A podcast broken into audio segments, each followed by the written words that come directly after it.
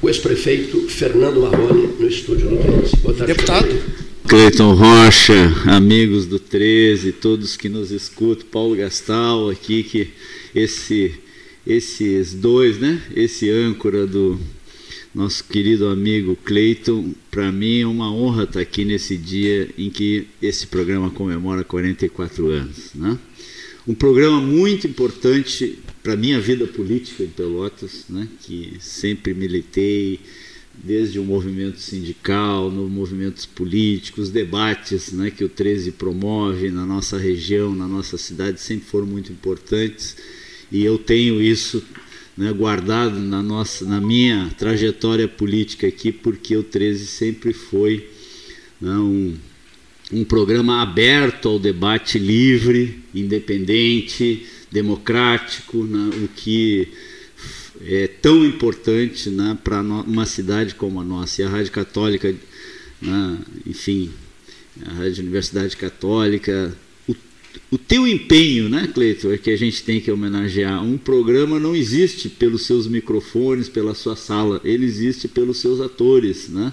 E tu como âncora desse programa e tantos outros, né, que fizeram esta mesa do 13, deram essa projeção né, ao debate político na cidade, né, que é ímpar, né? nenhuma outra rádio conseguiu né, ter este, eh, conseguiu fazer né, um programa dedicado aos temas importantes, aos debates políticos da região e tantas personalidades que passaram por esses microfones aqui, né, presidentes, governadores, deputados, senadores. Né, então eu queria né, cumprimentar né, do fundo do meu coração aqui, desejar vida longa ao 13, né, ao Cleiton, ao Paulo Gastal, que é esse esse baluarte aqui também do, do programa, a todos aqueles que compuseram e compõem a mesa do 13, deixar aqui o nosso desejo de vida longa e que o debate continue livre, independente né, e democrático. Mas, Parabéns. Mas vida longa,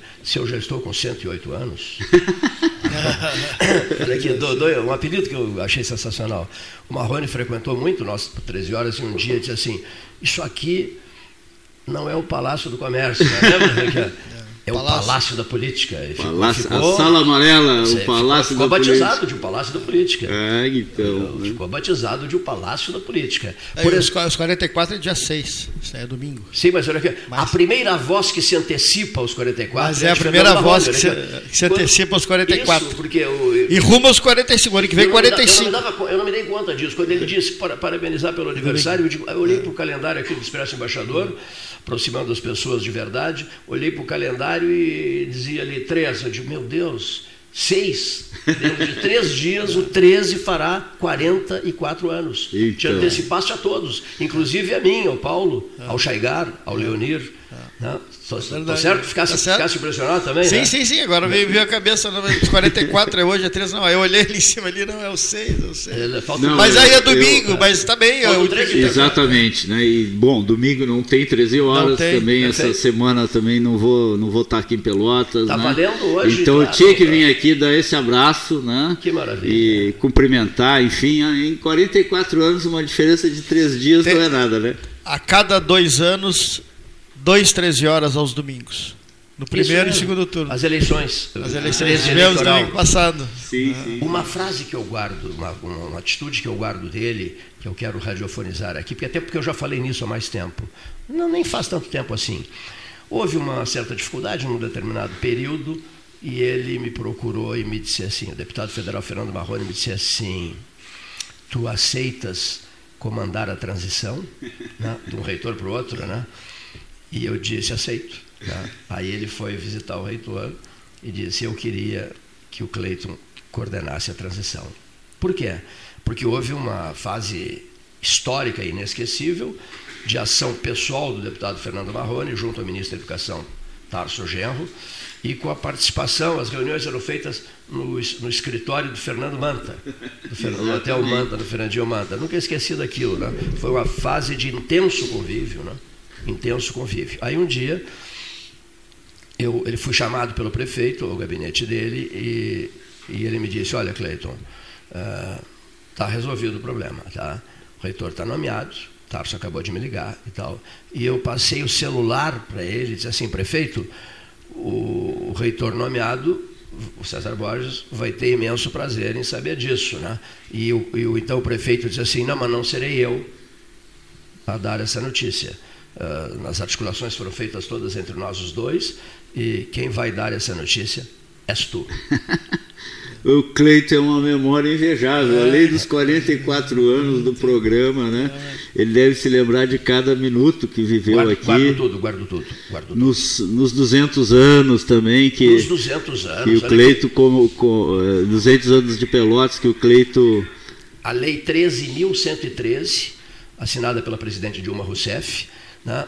Fernando Marrone, deputado federal, solicita que o aeroporto propõe que o aeroporto de Pelotas passe a ter nome, Aeroporto Internacional João Simões Lopes Neto. Interessante o número da lei, né? 13113, pensada pelo 13, abraçada pelo deputado federal Fernando Marrone. Depois o Vaz me fez uma crítica violenta, que o Marrone me disse: "Tu serás orador oficial na Câmara, na sessão da Câmara". Eu disse: "Não quero.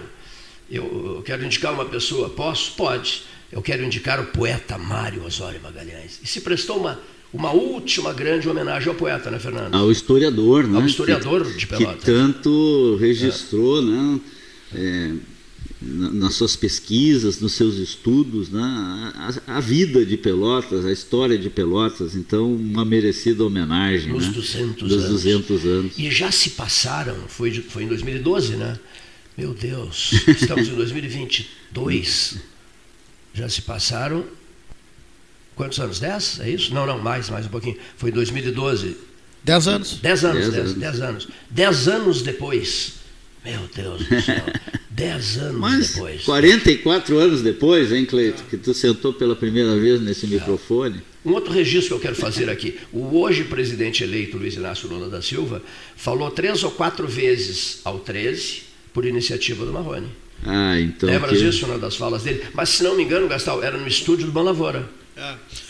E uma nós gravamos lá na Fena Doce. Isso o, mesmo. Estava o, o, presidente, não era presidente? era sei. o presidente nacional do PT. Era o, não estava sem cargo, ele não era deputado. Mas seria candidato à presidência da República. Da República e falou, por, por, gravamos com ele. E, aí, e, a gente estava ali embaixo, ali, aí tu sugerisse, olha, para a assessora de imprensa da Fena 2, olha, convida para subir ao palco isso mesmo. Talvez esteja aqui o futuro presidente da República. E a pessoa disse: não, não, não, não é autoridade. Não, não, não, não é autoridade. Não e aí ficamos ali embaixo. Ali. Palco, ficamos ali embaixo. Gravamos e tal. O doce que eles escolheram, te lembra? O doce que eles escolheram vai virar assunto nacional. O doce. Chamem o Lula para o palanque. Não, não, não vamos chamar. E não chamaram. Mas ele ali embaixo, Fernando Marrone, Mas não foi naquela Lula, que ele foi. Ricardo foi na outra. O Gastal e eu. Hã? Foi de, depois, não foi naquela não, que ele virou presidente, foi na, foi na, na outra. Na outra, na, outra na, na, na, outra eleição, que ele virou presidente quatro anos depois. Ah, isso aconteceu na. É, na segunda eleição do Fernando Henrique. Na segunda eleição é. do Fernando Henrique. Alguém me chamava a atenção para um fato: que o Lula se elegeu presidente da República, nessa vez que o Paulo fala, depois o Lula foi reconduzido à presidência da República, depois não podendo concorrer ele indicou a Dilma, mas quer dizer, se não fosse ele, a Dilma não seria presidente. Né? Depois a Dilma de novo, e agora Lula vitorioso. Quer dizer, uh, três mandatos para ele e dois mandatos por ele obtidos. O senhor concorda? Por ele obtidos. Eu, eu gosto mais da, da, da, da de, de, lembrar que do processo de redemocratização ele participou de todas as eleições, menos uma. Todos os processos. Ele... Ah, participou de todos. Ele foi ah, candidato perfeito. em todos os. Né? Só Bom, uma que foi, que foi o Haddad em função das, questões todas que o país sabe. Mas uh, ele não, não concorreu uma vez só. E, e, e, contra o Fernando Henrique foram duas? Duas vezes contra o Fernando Henrique. É. A do Haddad. Mas teve aquela primeira lá no início, com ah, aquela com voto de papel. Oito, oito, oito, Exatamente. Oito, participou de oito processos é, eleitorais. Com, com, com Brizola, com, com, a Fife Domingos, aquela, aquela foi a primeira, ele já, já participou. É, foi no segundo ah. turno com o Collor, né? Na primeira eleição ah, direta para presidente da República. Aí já foi na segunda. Aí depois foi para deputado constituinte, que teve uma votação estrondosa, mais de um milhão e meio de votos. Eu acho que ainda é o deputado federal mais votado da história do. do... Não sei se esse rapaz, esse garoto de Minas. De, de Minas, acho que. Não sei, mas teve uma votação estrondosa, deputado constituído Sim. junto com o prefeito Irajá, em 88. Isso mesmo. Aí depois só, ele só concorreu e foi deputado um mandato só.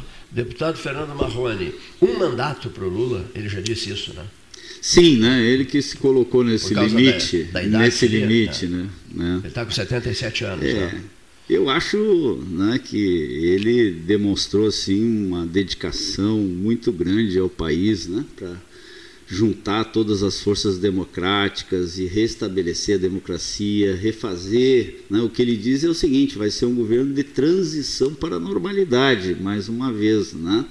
Porque evidentemente nós vivemos aí um período muito difícil para para a história brasileira, né, com retrocessos na questão democrática, principalmente, nas questões sociais, econômicas, e eu penso que esta determinação né, do presidente Lula é, de, de, disputar uma eleição aos 76 anos, né, para que é, se pudesse retomar né, a normalidade, como ele diz no país, eu acho uma coisa louvável né, e que a gente tem que aplaudir. E eu penso que o Lula é um, um, um grande né, líder conciliador e que pode, né, como ele disse no seu discurso pós a vitória, né, é, repactuar o país. Né, é, fazer com que a gente possa conviver novamente com diferenças, com diversidade, né? mas viver dentro do processo democrático, com tolerância àqueles que são diferentes, né? com respeito às diferenças e a gente poder viver né? um, um grande país, que é o destino do nosso Brasil. Eu não tenho dúvida disso, não há outro país no mundo hoje com as condições que o Brasil tem para ser uma grande potência. Né? Nós temos energia suficiente, nós temos um território capaz de produzir alimentos para o mundo inteiro, nós temos uma biodiversidade muito importante né, para a ciência, para a tecnologia, para o futuro, e temos um povo capaz né, de impulsionar um novo ciclo de desenvolvimento econômico, social, político, né, que possa é, é, livrar o nosso país, mais uma vez, do mapa da fome, que eu acho que é muito importante. Eu acho que essa COP que acontece agora no Egito é né, um momento em que vai se debater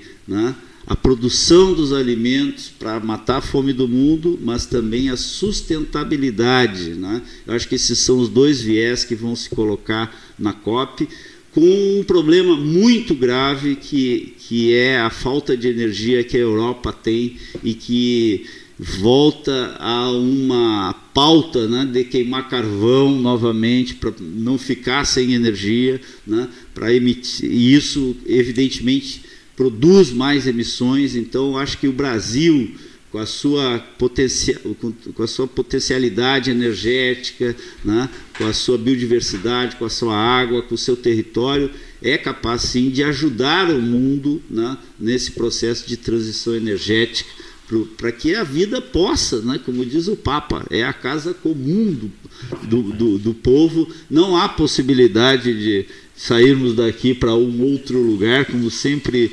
se, se sonhou, né, se fez a, a, corrida na, a, as estrelas né, para ver se há um outro habitat. Não, nós temos que cuidar do nosso. E nós temos ciência, tecnologia e conhecimento suficiente hoje para que a gente possa preservar a terra e preservar a vida sobre a terra, o que é mais importante. Né?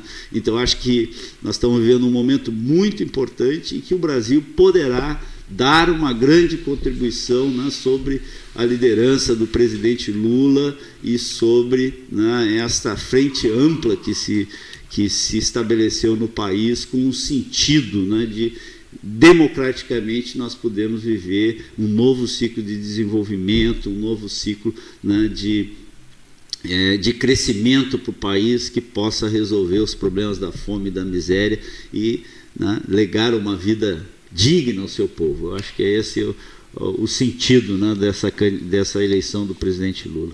Papel, o papel do PT na eleição de Eduardo Leite, reconduzido ao cargo de governador.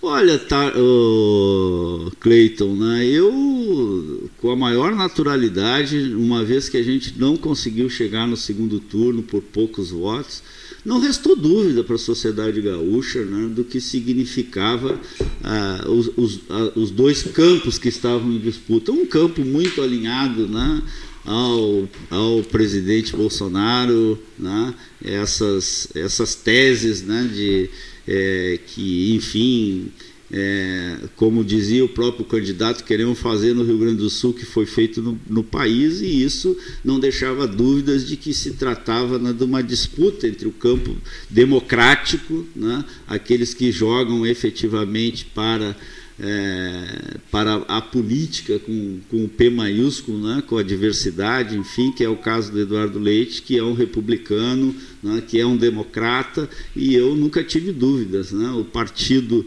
é, teve um momento né, de debate e, e inclusive, é, um momento de inflexão para que o Eduardo também apoiasse a candidatura do presidente Lula, mas ele, né, pelas suas razões, enfim, achou que isso não era não era oportuno para a candidatura dele no Rio Grande do Sul e mesmo assim né, nós apoiamos né, é, o nosso apoio crítico, evidentemente, porque nós não somos, não, né, não concordamos com a linha liberal com a qual né, o, o, Eduardo Leite se comportou durante o seu governo e se propõe a fazer um outro governo na mesma linha, mas né, não resta dúvida que uma coisa é se disputar projetos, se perder, né, se, ganhar, se vencer eleições ou perder eleições. Outra coisa né, é jogar fora né, do processo democrático, as ameaças que, que significavam a candidatura do Onix, a sua, né, a sua prepotência, a sua arrogância, que os gaúchos rejeitaram com veemência nas urnas, elegendo Eduardo Leite. Eu senti até, um, confesso aqui, senti até um certo alívio né, na, na eleição né, do Eduardo Leite. E espero que ele faça um bom mandato para o Rio Grande do Sul. Muito bem. Olha aqui, o senhor que é amigo pessoal do Luiz Inácio Lula da Silva, presidente eleito do Brasil. Bom, amigo pessoal mesmo, sou testemunha disso.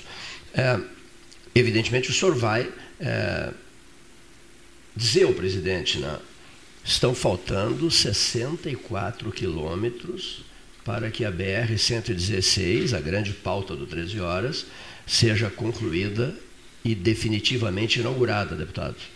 Eu acho que o governo, né, ele, o, o, governo, este governo, nesses quatro anos, né, foi muito cruel com a nossa região.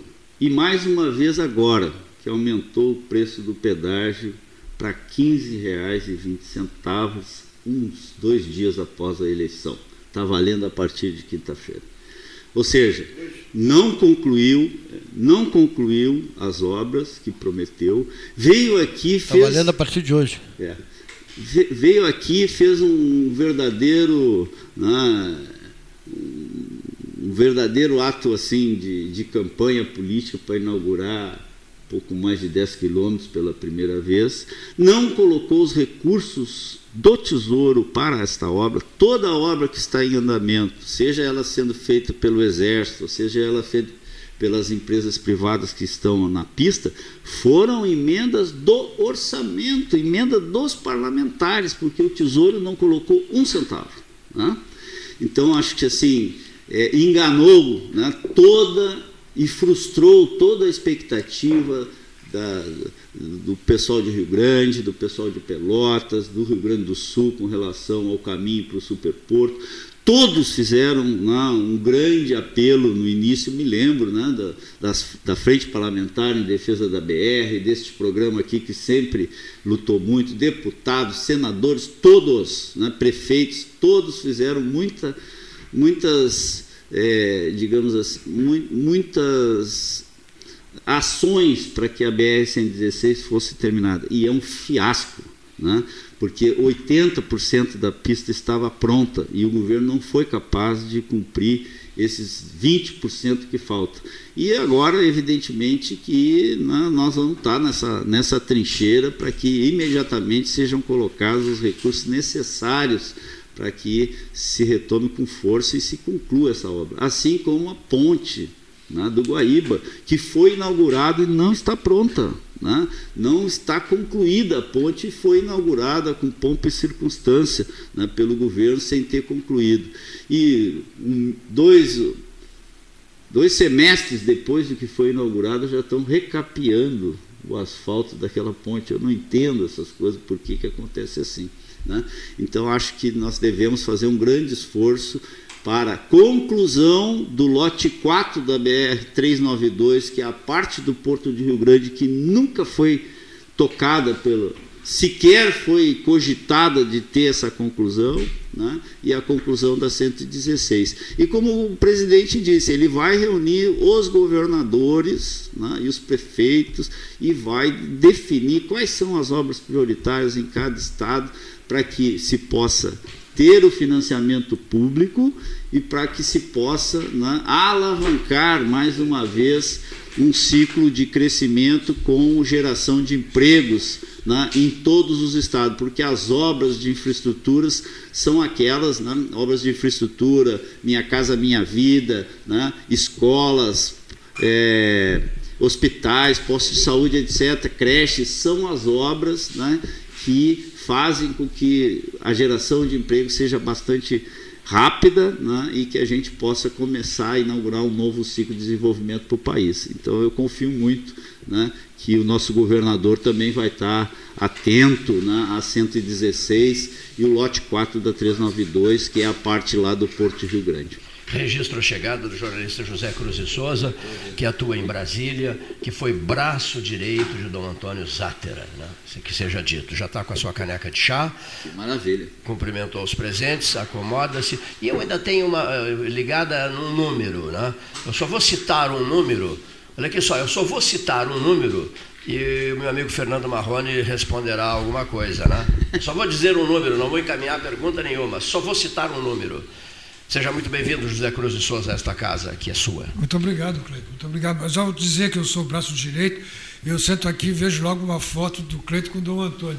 Ele que era um, era um dos maiores inspiradores do Dom Antônio, eu sei disso. É, mas o senhor, o senhor esteve ao lado dele, não? O senhor esteve ao lado eu dele. Eu tenho incentivado, inclusive, os amigos para que o Cleito seja o autor de uma grande biografia de Dom Antônio que ainda está faltando. Tem uma do professor Valnei Yames, mas Isso. está faltando uma com espírito jornalístico que eu acho que tu podes ser o autor disso. Farei. Tem todo o meu apoio. E o Paulo Gastão Neto procura insistentemente, há longo tempo, uma gravação com a voz de Dom Antônio Zátera, que nós não estamos encontrando. Puxa vida. Uma gravação, é inacreditável isso. Puxa. Não há uma gravação com a voz de Dom Antônio Zatra, pesquisa do Paulo Gastão Neto, que há, há muito, não, não, não, são meses, há, há, mais de dois anos. Ele vem pesquisando, ele quer a voz de Dom Antônio. Se alguém estiver ouvindo e por acaso tenha uma gravação, né? Poxa. Não se não se não, não há uma gravação com a voz de Dom Antônio Zatra. É inacreditável isso. É ouro. Pois é, é Quem fundamental tiver, isso. Né? Já fica, já fica. O, o, o, José Cruz de Souza vai escrever um livro sobre Dom Antônio Zatra, que eu já, já estou sabendo. Sérgio Augusto Siqueira me falou. Ué, mas eu estou sugerindo tu escrever. Não, mas eu, eu, eu, eu, não, não, escreveria um texto para esse, mas o livro será o teu, né? Olha aqui só, o número que eu vou citar aqui e tudo com Marrone. Olha aqui, ó. 2026. Ponto. é bem coisa do Cleito, né, tia? De um, de um jornalista perspicaz. Enfim. Amigo pessoal do presidente eleito. Olha Amigo só. íntimo do presidente eleito. Vamos ver, né, Cleito? Está tão longe. 2026. Como eu disse que só falaria nesse número, só citaria o número, o Gastal, o Cruz e o Chaigar poderão levar adiante essa conversa. 2026. 2026. Tudo bom? Tudo bem. Não, eu. Interessante essa tua última fala sobre a questão da, da infraestrutura, dessa necessidade que se tem de, de infraestrutura, não só para garantir, vamos dizer, é, a mobilidade, não só para garantir a distribuição, essa coisa toda, mas como fonte de geração de, de emprego e renda, justamente. Né? É hora e trabalho, como dizia o São Bento aí, que Claro. O Cleito tem um livro ali em cima. Né? E eu te olhava e lembrava que agora no, no último discurso presidente eleito, no caso, o presidente Lula, falava no Minha Casa Minha Vida, e justamente eu lembrava que quando tu na administração, a gente teve a oportunidade de vivenciar o primeiro programa nesse sentido, que foi o programa de arrendamento residencial, isso mesmo. Conhecido PAR, né?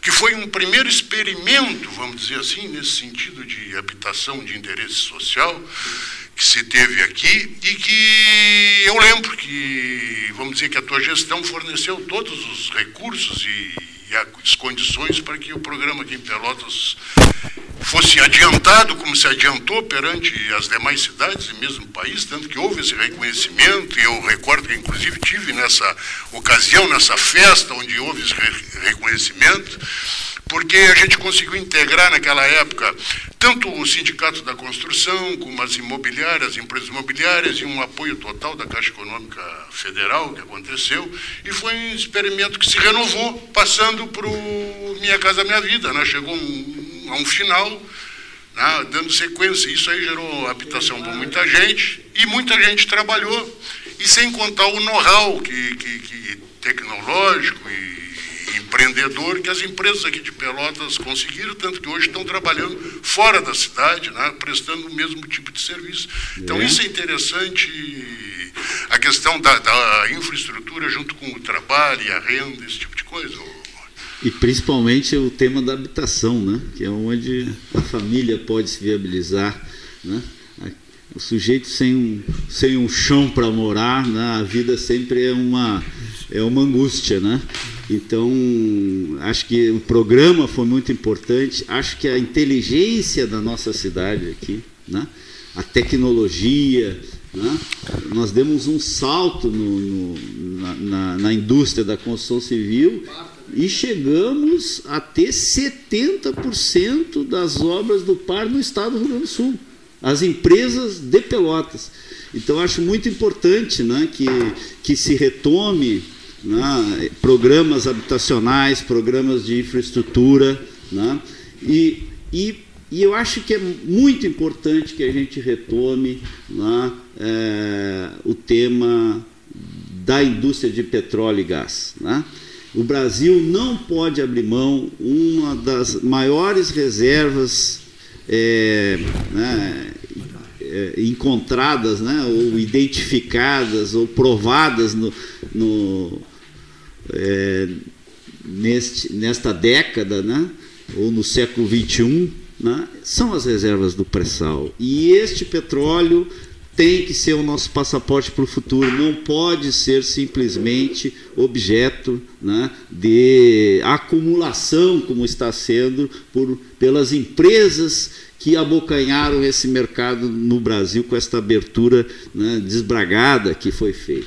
Então, acho que tem que ter conteúdo nacional na fabricação de plataformas, de navios, de sondas, para que a nossa indústria possa mais uma vez se desenvolver, gerar os empregos de qualidade, empregos né, é, e, e, e e completar aquela curva de aprendizado né, que nós vínhamos já é, conquistando e nos equiparando aos grandes fabricantes mundiais. E de uma hora para outra, né, simplesmente porque o governo entendeu que nós não deveríamos, é, que nós deveríamos fazer né, compras no exterior, porque seria mais barato e mais rápido né, para o nosso processo de desenvolvimento, o que não acabou não se comprovando. Então, retomar a indústria naval para a nossa região é importante, mas não é só para a nossa região, para o país é importante, e usufruir deste recurso né, que o Brasil nunca teve, um recurso